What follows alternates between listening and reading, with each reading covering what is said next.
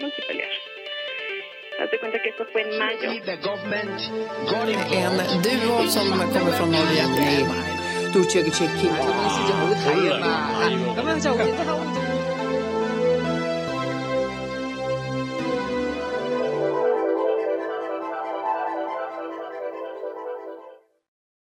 Люди фашистской культуры.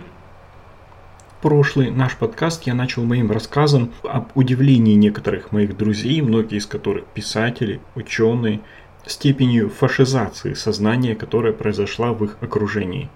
Да, я, кстати, часто задумывалась и задумываюсь о том, какое влияние на людей оказывает власть. Поскольку я совершенно далека сама по себе от таких склонностей и таких влияний, но мне кажется, я понимаю Путина, понимаю нацистско-коммунистических их предшественников. Смотрите, эти люди, обладающие безграничной властью, трансформируют сознание практически всех, абсолютного большинства своих подданных. От киноактеров, которыми они сами восхищались когда-то, может быть, в детстве, когда смотрели их фильмы, и которые уже намного старше их, от ветеранов, которые когда-то отдавали свои жизни в той же самой Второй мировой войне, и теперь считают, что это не они своими жертвами и своими жизнями выиграли эту войну, а коммунисты, которые до этого захватили власть. Вот ты, например, Юра, знаешь, какая британская или американская партия выиграла Вторую мировую войну? Этот вопрос кажется нам бессмысленным. Мы считаем, что войну выиграл британский, американский народ, а не какая-то конкретная сраная партия писатели, поэты, певцы, даже не имеющие склонности к фашизации своего сознания, но и не имеющие времени, чтобы пробиваться через твою мифологию, как диктатора, через твою пропаганду, которую ты навязываешь, становятся подчинены твоей власти, становятся частью твоей мифологической реальности. Да, и вот процент деятелей культуры оказавшихся в результате фашистами, в общем-то, не сильно, по-моему, отличается от общего процента фашизации российского населения. Смотрите на театральных деятелей. Единичные театры закрылись, те, что и были свободные, ну или у них полностью сменилось руководство и, соответственно, тоже закрылись. Остались только стены. Которые будут использовать в других театральных целях. А на остальных вывешены новые фашистские русские символы. Я вот сейчас смотрю новости театральной жизни в России. В Хабаровский театр снял с показа спектакль Воропаева «Сахар». Театр имени Вахтангова отменил показы спектакля «Война и мир» Римаса Туминаса, а театр Кемерово заклеил на афишах имя режиссера Туминаса. Минкульт сообщает, деятели культуры, которые отказались от России – в интерпретации фашистов, как и в интерпретации коммунации, отказались от России, это отказались от поддержки сегодняшней идеологии власти. Абсолютно логично, в кавычках, исчезают с афиш. О том, что его убрали с театральных афиш 21 октября, сообщил писатель Борис Акунин. А на театре Олега Табакова появилась большая буква Z. В Омском театре поставили моноспектакль про террористов Моторолу, Гиви, и Дугину. В России изменили сюжет спектакля «Чиполлино» по книге Джани Ротари. Еще в 2015 году театр Содружества актеров Таганки выбросил оттуда революцию. И с тех пор постановка так и идет в кастрированном виде. Власти Москвы сменили руководство, то есть закрыли. Гоголь-центр, Современник и другие театры. Вот те, кого я встречал лично, соприкасаясь в Владивостоке с театральной жизнью. В театр Горького я в принципе уже много лет не хожу, потому что я не хожу в заведения, названные именами главных нацистско-коммунистических певцов. И вот процент деятелей культуры, которые оказались фашистами, по-моему, не сильно отличается от общего процента фашизации российского населения. Например, возьмем театры. Единичные театры закрылись, в общем-то, и, и из их деятельности еще до закрытия было понятно, что они хуже других будут подвергаться фашизации, но их единицы, а на остальных теперь вывешены новые русские фашистские символы. Но я часто в свое время ходил в камерный театр Сергея Рыбалки «Белая лошадь», пока не попал на спектакль, это уже было после 2014 года, пока не попал на спектакль, который, кажется, назывался «Приключения засланных казачков». Это было после того, как российские террористы оккупировали восточные области Украины и начали нанимать туда террористов, теневых, неофициальных российских боевиков.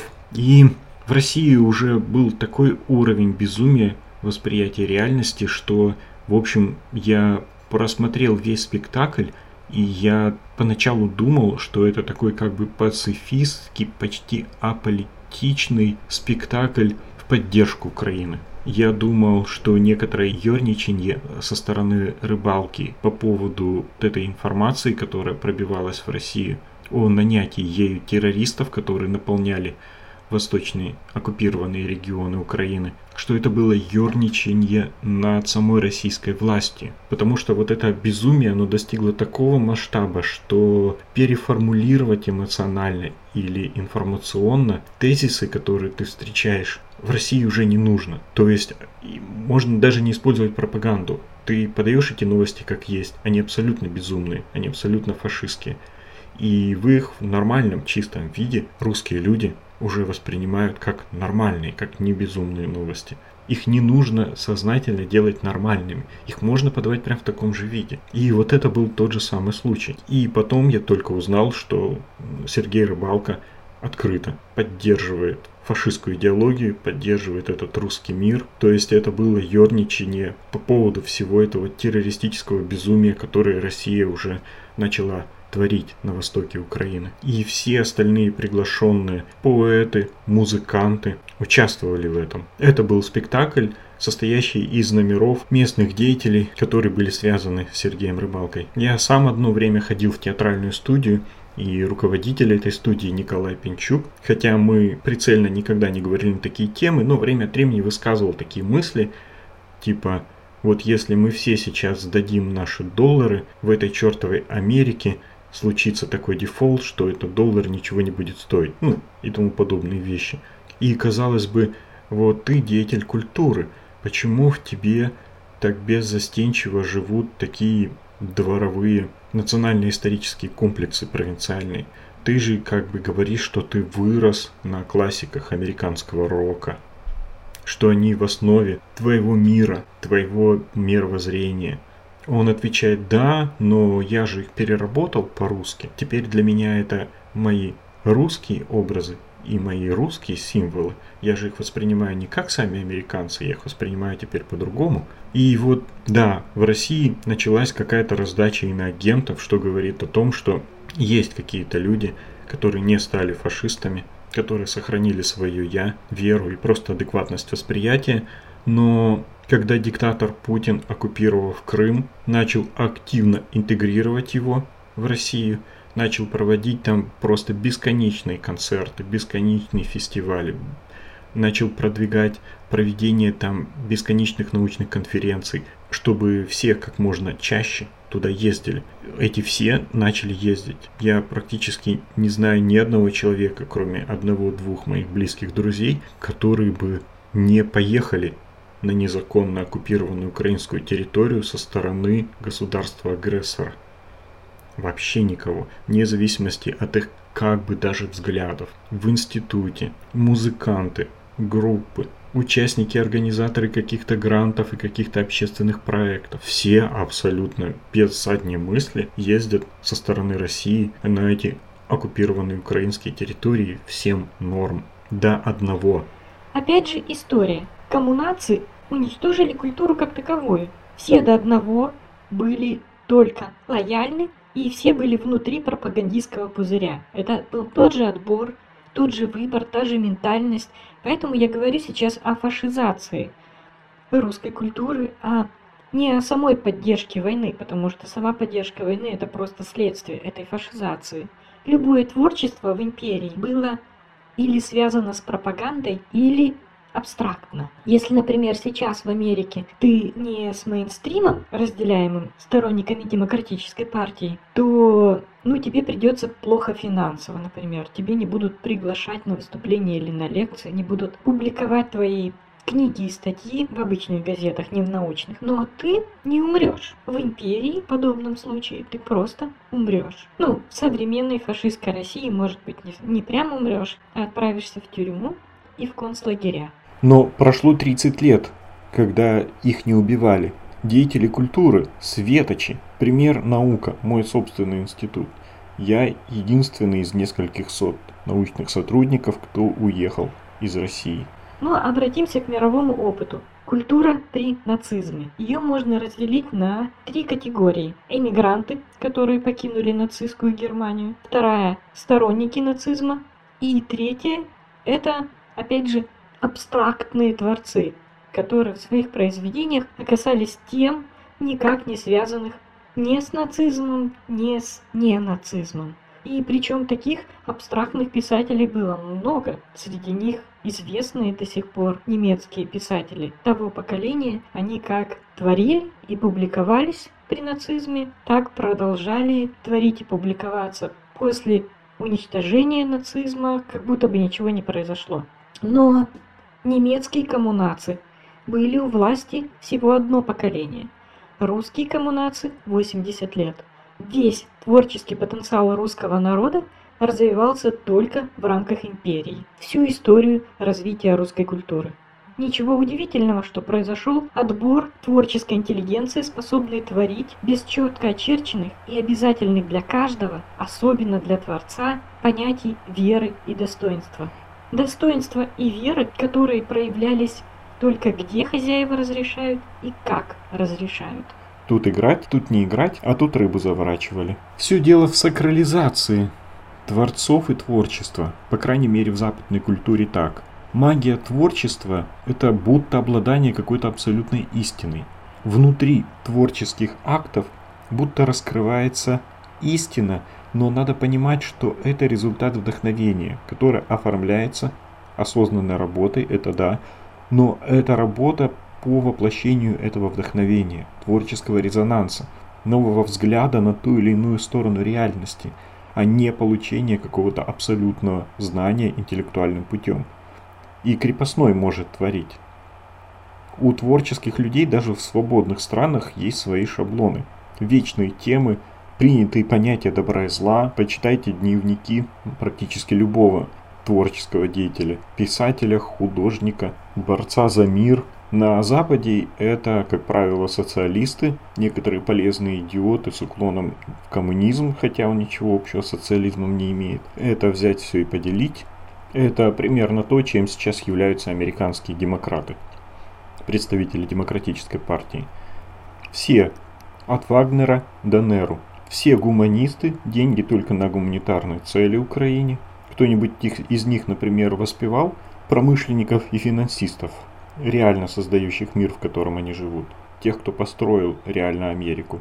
Все против войны во Вьетнаме. А у русских? Сейчас. Вообще, например, кто-нибудь из них предсказал, как человечество справится со своими проблемами и какие его ждут пути и проблемы в будущем. Я знаю только одну писательницу, Айн Рэнд, которая реально это сделала. Другие творили и продолжают творить внутри своих идеалистических шаблонов. Я не говорю, что это плохо.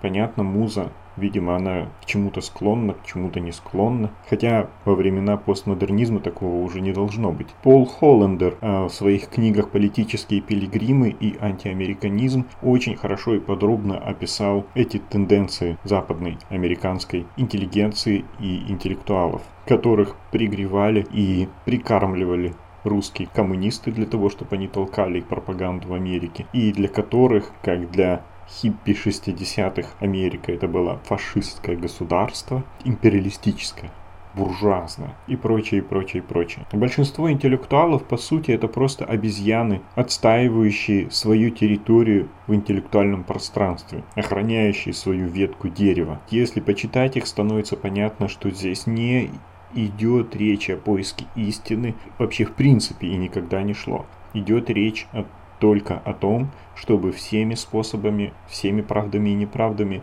отстоять свою точку зрения. Как у обезьян свою территорию, только здесь в каком-то интеллектуальном пространстве. Нуам Хомский, типа американского Дугина, Просто пример абсолютно нацистско-коммунистической шизофрении. Просто шизанутый коммунации. Я всегда поражался, почему это имя настолько известно, что я его знаю. Вот этот шум информационного пространства. Почему не только соседи по дому, шизанутость которого не должна выходить за пределы буквально соседских домов. Почему его знают миллиарды? А теперь в одной из книг прочитал недавно, что он самый цитируемый в Америке. Я не знаю, правда это или неправда, может быть это образное выражение, но когда слышишь такое, возникает вопрос, почему вообще Америка не Россия? Как сохраняется. В принципе, адекватность страны, где просто коммунацевский информационный мусор, Нуам и Хомские, оказываются самыми цитируемыми. Ну, понятно, возможно, он стал известен как филолог, я надеюсь, а потом уже став известен, известным, начал транслировать этот свой коммунацевский мусор, но кто знает, вдруг и нет. Большая проблема, я думаю, была в коммунистической пропаганде и его разрушительном воздействии. Уровень лживости в коммунистической пропаганде был гораздо выше, чем в нацистской. Причем у коммунистов был железный занавес, и пропаганда распространялась не только на внутреннего пользователя, но и на внешнего точно такой же степени. К тому же у русских коммунаций был почти век для того, чтобы оттачивать и развивать свою пропаганду так, что они выстроили целую мифологическую реальность потемкинских деревень и реально дурачивших так называемых интеллектуалов всего мира своей имитации социализма в пропаганде. Ну, это абсолютно так же, как и современные русские фашисты инвертировали тоже реальность своей пропаганде и называют, как и коммунации, свободный мир фашизмом а себя борцами с фашизмом. Еще со старых времен можно найти сколько угодно примеров мифологических идей великих ученых, которые касались всего, что выходит за сферу их интересов. Недавно озвучивал книгу Александр Шульгина. Прекрасный великий химик. Зачем-то вставил в свою книгу главу «Большой взрыв», где несет всякую чушь о идее возникновения развития Вселенной, о Большом взрыве. Вроде ученый, просто шаг в сторону за пределы его сферы компетенции и уже какая-то хрень. Зачем он это сделал? Как-то я долго пытался разобраться с жидкими кристаллами в воде и с мнимыми растворами, так называемыми, когда меняется жидкокристаллическая структура воды. Выяснить, действительно ли эти жидкие кристаллы в воде существуют, потому что это мог бы быть выход на идею гомеопатии, на память воды. Прочитал огромную 500 или 600 страничную книгу о воде. Тысячи исследований, совершенно специфичных исследований, какие области спектра, как рассеиваются в воде при разных физических условиях и тому подобное, и пятое, и десятое. В результате на поставленный мной вопрос книга ответа не дала. Я понял, что здесь все-таки, если исследовать, нужно исследовать отдельно этот вопрос. Но самое забавное, этот ученый, написавший книгу, в конце, в качестве заключения этой книги, вставил маленькую главку про того японского лохотрончика псевдоученого, который там наклеил хорошие и плохие слова, типа бог и зло, на баночке с водой, замораживал и показывал кристаллы и утверждал, что в зависимости от того, какое слово на баночку с водой наклеено, кристаллы будут другие. Это влияет на воду и тому подобное. И этот ученый, он не в смысле опровержения или посмеяться, он в смысле информационной главы, в смысле нормальной, валидной идеи, которая чувствовалась, что он разделяет. Причем, как я уже говорил, вся эта книга, вся эта предыдущая деятельность по исследованию воды, которую знал этот ученый, она, в принципе, вот в этом вот вопросе, э, вот этих лжеисследованиях этого японского ученого ничего не говорит. Опять же, тут нужно какое-то отдельное исследование. Она с ними не пересекается просто ни да, ни нет. И, как я понял, этот ученый, у него вот этот вот бесконечный огромный массив знаний о воде, который ничего не говорит об, этой, об этих фейках, об этом мифе, созданном этим японским лжеисследователем, и этот ученый все-таки принимает его лжеисследования на веру. Они не опровергают, не подтверждают его опыт как ученого, всю жизнь прозанимавшегося водой, даже в его сфере исследования, это позволяет ему просто принять этот миф на веру и вот тоже вставить в свою книгу. Удивительно, мифологическое сознание, оно даже не как вода, оно как газ, оно заполняет просто любую тончайшую трещинку в нашем познании реальности, любую полость. Ну, это естественное явление, естественное состояние разума, который пытается хаос внешнего мира структурировать и систематизировать и объяснить абсолютно любым способом, который ему доступен. Недоступен способ объективного знания, тут же протаптываются кратчайшие дорожки между явлениями, вне зависимости от того, связаны ли они причинно-следственными связями или нет. И это ученые. Другие творческие люди – и так называемые интеллектуалы-гуманитарии – это вообще не люди анализа и не люди интеллектуального познания реальности. Я на собственном опыте понял, что лучше вообще не читать писем и не интересоваться биографией тех деятелей, которых уважаешь и ценишь. Одни расстройства. Рерихи, долго прожившие в Америке, где им одно время выделили целый небоскреб в Нью-Йорке – на их Рериховский центр. Ну, потом они этот небоскреб потеряли, потому что началась Великая депрессия. Они так пишут об Америке, настолько типично для шаблонов представителей традиционной культуры, которым мир деловой коммерческой активности это, конечно же, фу-фу-фу, и вся эта мирская суета и возня это фу-фу-фу, так бездуховно, так бездуховно, и газеты в Америке такие ужасные, и там столько пошлости, и пишет в письмах, когда друзья, почитатели и знакомые спрашивают его в 30-х годах 20 века, нужно ли им возвращаться в Россию, он пишет о прекрасной России будущего, о совершающихся великих в России свершениях и говорит, что да, конечно, даже не задумывайтесь, возвращайтесь в Россию, строящую великий мир будущего. А как вообще насчет кармы? Сколько тысяч человек погибло от этого совета, почитав эти письма? И где были бодхисаттвы, чтобы рассказать им правду. Ну, конечно, письма издали русские люди в наше время. Это тоже нужно учитывать. Ты не можешь быть на сто процентов уверен, что это действительно его письма, и не можешь быть уверен, что это все письма, которые были, и ты знаешь весь контекст. Да, конечно, но это очень хороший пример восприятия человека с шаблонами традиционной культуры, восприятие западной культуры и восприятие тогдашнего коммунизма. Он смотрит американские газеты, где, как в демократической свободной стране, есть все. Если тебе нужно что-нибудь высокое, ты должен это найти. И он реально брал информацию о России из пропагандистской прессы русских коммунаций, где, конечно же, вечный хор величайших и светлейших достижений марширующие в ногу счастливейшие строители светлейшего будущего и все такое и тому подобное. Все остальные не цензуру не прошли, все остальные просто уже были уничтожены. И все это очень странно. Вот так вот ругая Соединенные Штаты, э, хорошо ему повезло, сколько он не просился в Россию, его просто не пустили. Иначе бы он в России тоже погиб. Рассуждая о проблемах Рериского центра где-нибудь на Западе, где эти центры все-таки были уже во множестве, а как насчет того, что в России уже всех поубивали, в том числе и всяких рериховских поклонников.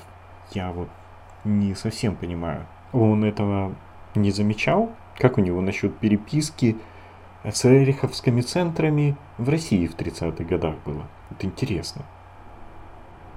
Попытки сакрализации творческих людей – это как попытки сакрализации их творчества. Поиск смыслов за пределами – самого творчества. Вагнер менял концовку оперы в зависимости от своего душевного состояния. В один раз главная героиня умирает, а другой раз выходит замуж. Это просто музыка. Это не какое-то сакральное знание, отражающее реальную событийную информацию каких-то других миров. Музыкой могут вдохновляться и фашисты, и герои одинаково. Это просто энергия гармонии. Куда она будет направляться, это уже зависит от самого человека, который эту музыку воспринимает. Да, для себя я не хочу оставаться безразличным позиции человека, ну, в самых критических случаях, в его поддержке коммунации и фашизма.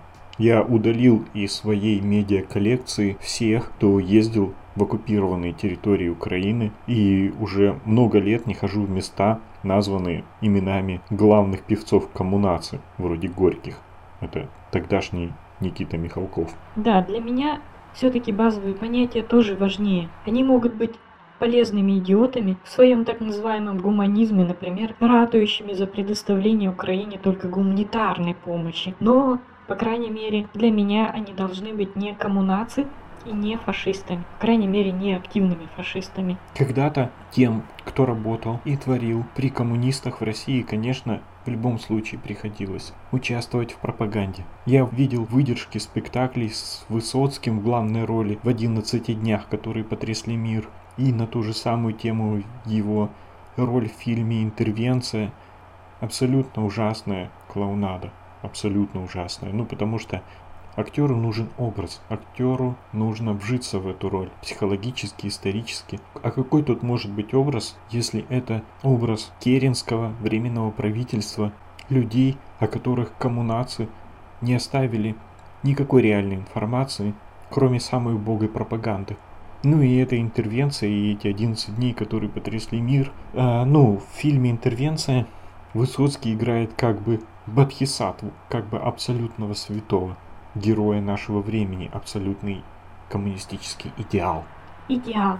А в 11 днях, которые потрясли мир, это была какая-то ужасная клоунада. Но, к счастью, все-таки есть корреляция. Есть те, в ком я уверен. Мне не нужно узнавать ничего о взглядах и действиях Газманова, Расторгуева из Любе. Я это знаю по умолчанию моего понимания реальности хватает для того, чтобы просто еще до возникновения до развития в России фашизма знать, кем они будут. Они и им подобные. И точно так же мне не нужно вообще интересоваться. Я реально, когда фашизация России еще начиналась, специально никогда не узнавал, какой позиции придерживаются, например, Андрей Макаревич и Борис Гребенщиков.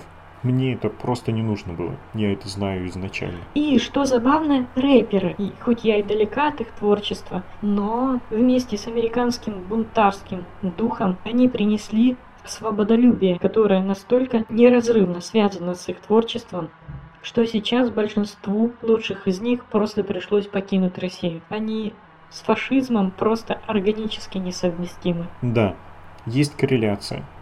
Не стопроцентная, но есть с уровнем творчества этих деятелей культуры. Поэтому есть, например, уровень серой лошади. Белой.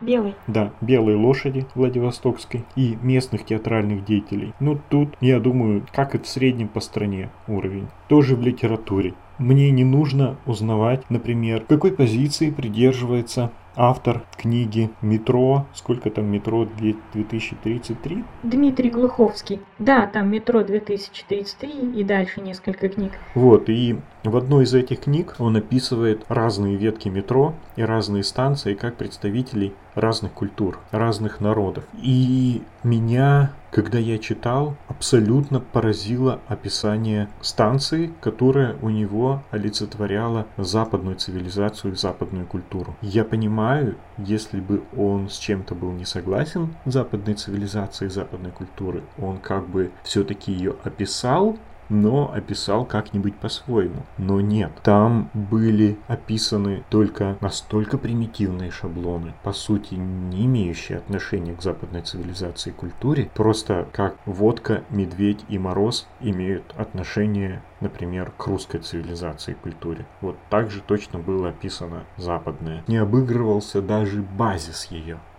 Ноль. Но как? Все-таки Дмитрий Глуховский, наверное, где-нибудь в европейской части России живет. Русский писатель как-никак. Какой бы ни Европы Россия ни была, но хоть чуть-чуть, там абсолютный ноль. Мне это напоминает историю, как когда-то дикаря из Африки, представителя первобытного племени, который реально никогда не видел цивилизации, никогда не видел город, привезли в Лондон специально. И неделю водили его по Лондону. Показывали Букингемский дворец, Вестминстерское аббатство, улицы, музеи, проспекты. И потом спросили его, что больше всего ему в Лондоне понравилось и запомнилось. И он ответил, мясная лавка, столько мяса. И вот в этом своем произведении «Метро» у Дмитрия Глуховского, он буквально этот дикарь. Он остался на абсолютном нуле. И теперь всем загадка.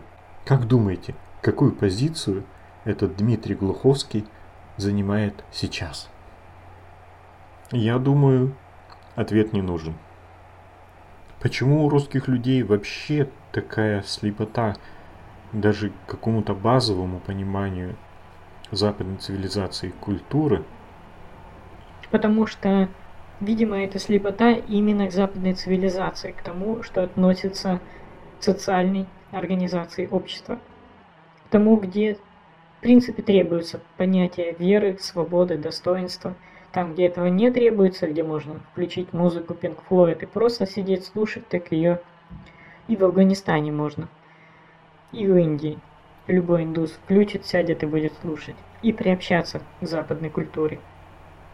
Еще, я думаю, знаешь почему русские деятели культуры оказались так легко фашизируемыми? Почему? Творческие деятели воспринимают реальность эмоциями, образами. Сейчас и старый млад смотрит русские фильмы, созданные при коммунизме, и ностальгирует в стиле «Страна, которую мы потеряли» и «Молодость – лучшее время жизни». Хотя в русских фильмах в большинстве случаев показана абсолютно мифологическая реальность, не имеющая ничего общего с объективной реальностью того времени. Надо, кстати, насчет этого сделать отдельный подкаст. Или, возможно, даже серию подкастов. Очень хорошая идея как Рерих зачитывался русскими коммунистическими газетами, как критиковал американские газеты. Зло, которое всегда цензурируемо внутри себя, использует всегда образы добра, славы, величия, светлого будущего. Пропаганда сотворяет мифы, как человечество сотворяло их в религиозный период своего развития, как дети сейчас играют в королей и принцесс, то есть в империи. Вот этот вот базовый мифологический уровень сознания, он на самом деле очень созвучен творческому сознанию. Почему так много деятелей культуры поддерживало нацизм и еще больше коммунизм, который еще активнее нацизма использовал пропаганду с полной инверсией своей реальности, потому что они порождают те самые романтические образы, и на эти романтические образы культуры опирались. В них вообще не было то, что мы видим в демократии с ее финансовым сектором, с ее свободными газетами, где ты в принципе можешь прочитать все что угодно, потому что мир разный и большинство людей находится совсем не на том уровне развития и имеют совсем не те интересы. И в демократическом обществе ты можешь столкнуться с их уровнем развития и с их интересами даже в газетах. А романтические образы человека культуры находятся, в общем, полностью в русле такой пропаганды. И вообще творческого сознания, классического творческого сознания в целом. Смерть, героизм, эпичность, монументальность, долой мещан из информационного пространства. В наше время. А наше время, то есть и это было даже тогда, а наше время – это время такого информационного потока. Технологии пропаганды и социальной инженерии сейчас – это новый уровень манипуляции сознанием и обработки сознания. А творчество – это естественный процесс. Оно не эволюционирует с этими социальными технологиями.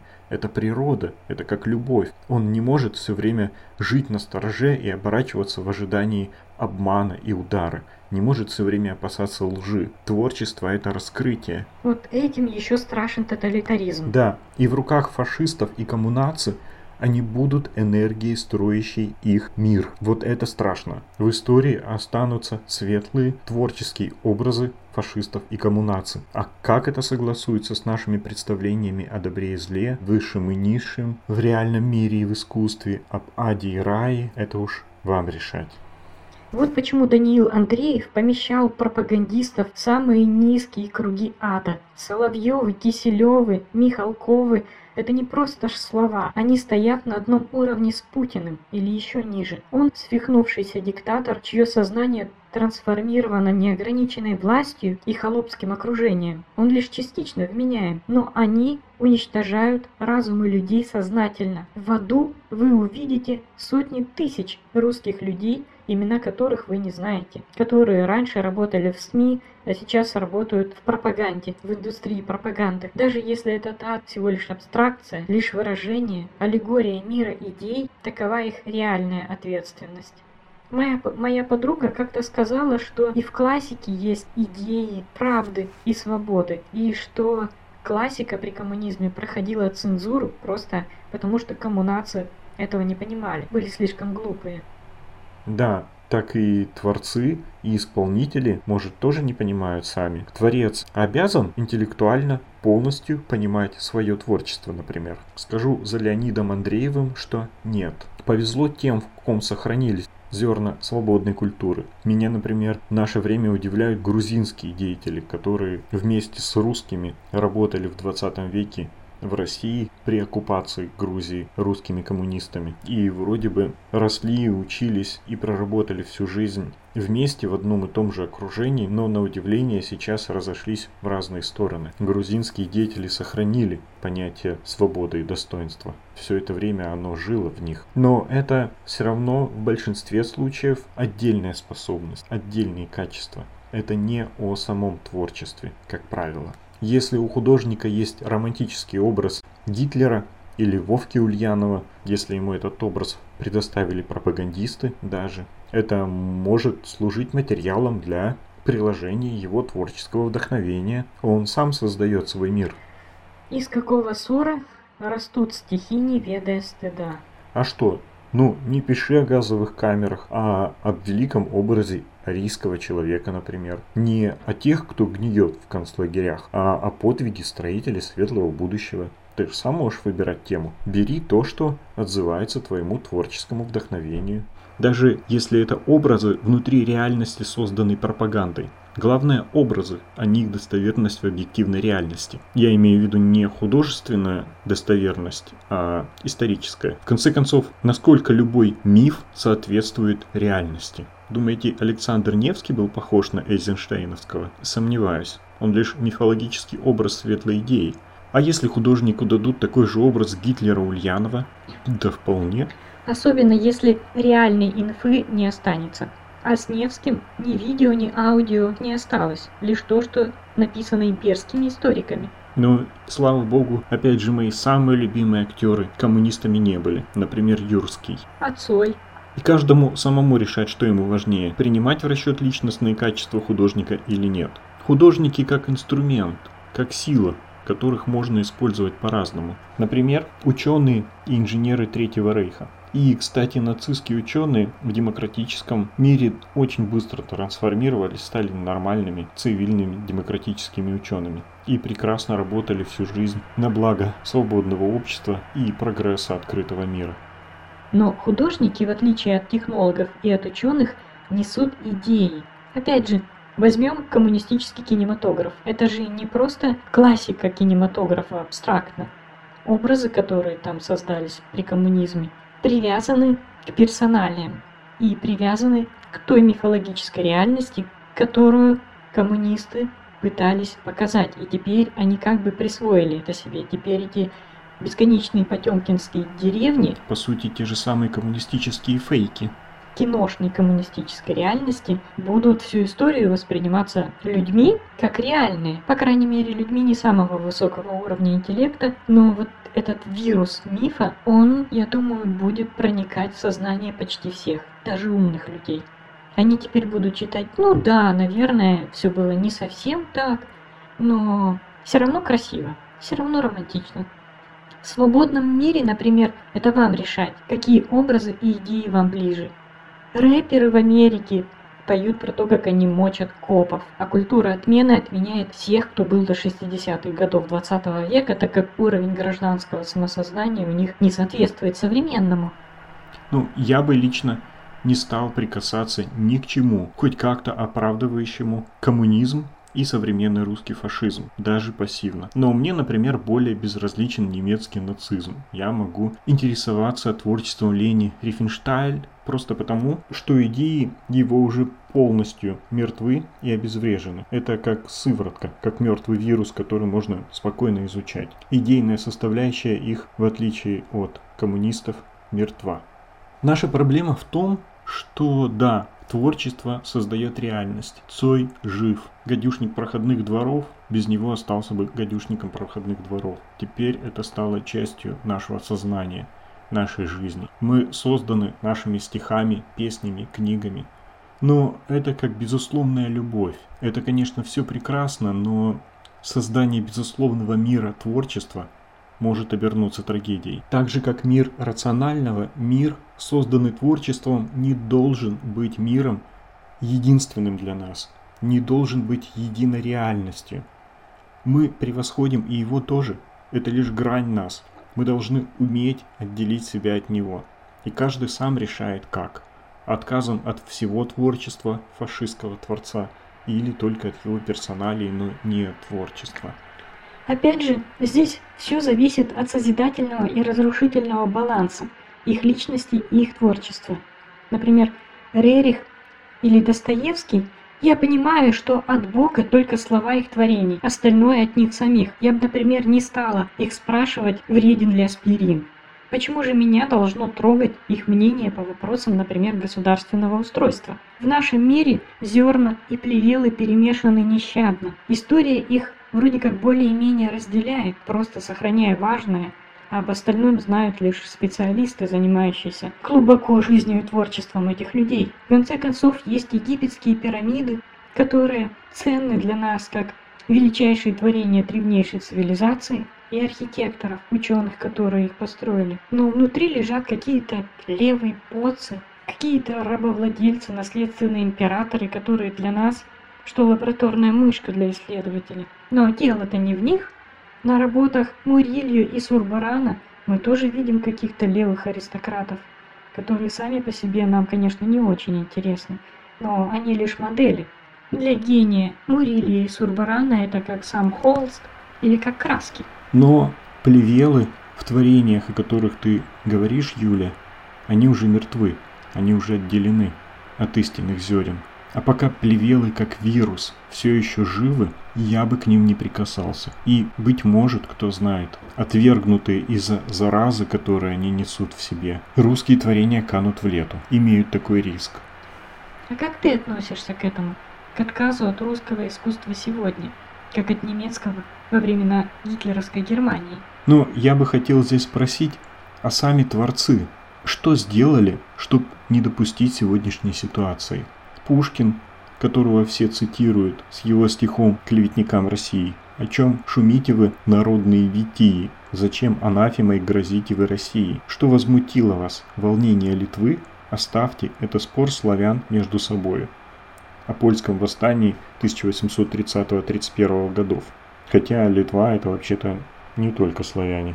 И он же, когда его Император спросил, ответил, что типа вышел бы на Сенатскую площадь. Но он же, по утверждению Мережковского, умирая, целовал платок императора и клялся, что если выживет, будет служить ему вечно. Он художник, творческий человек. Кроме того, он, как и все они, продукт своего времени. Но суммарно русская культура пришла к тому, что все они стали пропагандистами империи. Потом русские коммунации опирались на них и юзали их в хвост и в гриву. И теперь их цитируют русские фашисты. Они были теми самыми творцами русской реальности. Почему же эта реальность до сих пор не отделила зерна от плевел? Может, в условиях рабской культуры у них и не было шансов. А кто в англоязычной культуре, например, делал это из творцов? Может, это не поэты вовсе? Может, все свершилось без них? Они лишь отражение на самом деле существующей ситуации. Как бы то ни было, быть может в будущем история отделит и их от плевел рабства и фашизма. Товарищ, верь, взойдет она, звезда пленительного счастья. Россия вспрянет ото сна, и на обломках самовластия напишут наши имена. Русские коммунации юзали этот стих в своей пропаганде 80 лет в каждую букву. Но и плевелы их юзания, быть может, отпадут тоже. Но пока что до этого еще далеко. И мы пожинаем плоды нашей истории. Сакрализация творчества и миров, созданных творцами, заключается еще в том, что нам кажется иногда, что все, что достойно сохраниться, выживет. будто Бог это сохранит, будто Он за нас решит, отделит, рассудит, будто есть какая-то мировая справедливость. В этом мире Пушкин умер в 38 лет, Лермонтов в 27, Цой в 28, Юська Джугашвили, геноцидник, в 75, диктатору Путину 70, и он до сих пор жив. Ну, какая тут справедливость? Миф остается мифом. И если русские не смогли до сих пор в своей культуре отделить зерна от плевел, чтобы их культура не несла коммунизм и фашизм миру, ну да, она может кануть в лету. В мире достаточно альтернативных миров, чтобы русская культура осталась навсегда локальной культурой. И здесь никто извне не поможет. Если у нее был потенциал всемирной культуры, только вина русских, если он не реализовался или окажется уничтожен ими же. Наш мир, он материален и реален. Даже менеджеры и издатели в наше время имеют значение. Не все, что достойно жить, обязательно выживает. Как и в эволюции. Да, шансов больше у этого. Но это не божественный какой-нибудь закон. Все эти миры культуры, созданные художниками, существуют в реальном материальном мире. В случае с российской культурой я бы назвал это историческим менеджментом. Очень плохой исторический менеджмент. Сирийские мусульмане разрушают остатки Пальмиры. Русские фашисты разрушают остатки Пушкина. И то, и другое возникло еще до них. Быть может, оно бессмертно где-то, в других сферах, там, где есть бессмертие. Но на Земле все может быть разрушено, если постараться его разрушить. Я, например, сейчас, находясь за рубежом и не отменяя как-то сознательно русскую культуру, просто чувствую, что сейчас не время произносить слово «русский» или «российский». Я его избегаю сам, так же, как, наверное, чувствовали себя нормальные немцы во время Второй мировой войны. Я заменяю его на слово «славянский». Хорошо бы очистить вообще этот термин «русский» от рабовладельческо самодержавной, имперской, коммунистической, фашистской, российской государственности. Например, называть все, что с ней связано, не русским, а московским. И Россию любого из вышеперечисленных имперских периодов всех формаций называть, например, Московией. Да, сейчас Питер и Сибирь – часть Московии, это факт. Но и Украина была когда-то частью Московии, и теперь она свободна. А я, кстати, подписываю фотки Приморья в интернете, фотки Владивостока и Приморского края, Дальневосточная республика. Да, я понимаю, она пока не существует, может никогда не будет существовать, но как-то мне нужно их подписывать. Я не хочу писать Россия. И если Россия будет собирательным термином всех русскоязычных земель, которые отделить от Московии, это позволит в будущем спасти что-то от забвения. Как раз это и будет одним из отделением зерен от плевел. Я, например, смогу назвать себя по происхождению русскоязычным писателем, но не московским. Хотя и отношусь, в общем-то, к русским, так же, как и славянским писателям в целом. В конце концов, англо-американская, англоязычная литература, хоть и рассматривается обычно литературоведами как англо-американская в целом, но все же мы знаем, что есть английская литература и есть американская англоязычная литература. Это понятно из самого обобщающего термина. А сейчас-то я тем более не русский, а русскоязычный писатель.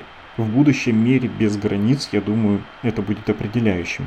Есть русскоязычные писатели и есть СМИ с русскоязычной версией, но никак не связанные с Московией. По крайней мере, в этом точно можно представить себе будущее отделение зерен от плевел.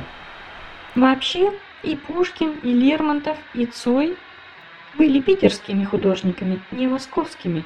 Так что с Московией их можно не обобщать, когда настанет мир Масяне 2050. Как желтый одуванчик у забора, как лопухи или беда. Как пуля в голове, как крематорный пепел, хозяина приказ идти и убивать. И стих уже звучит задорен, нежен. На радость всем рабам. Ну вот, на этой оптимистической спортивной ноте мы и закончим нашу. Ну ладно. И есть чем платить, но я не хочу победы любой ценой. Я никому не хочу ставить ногу на грудь.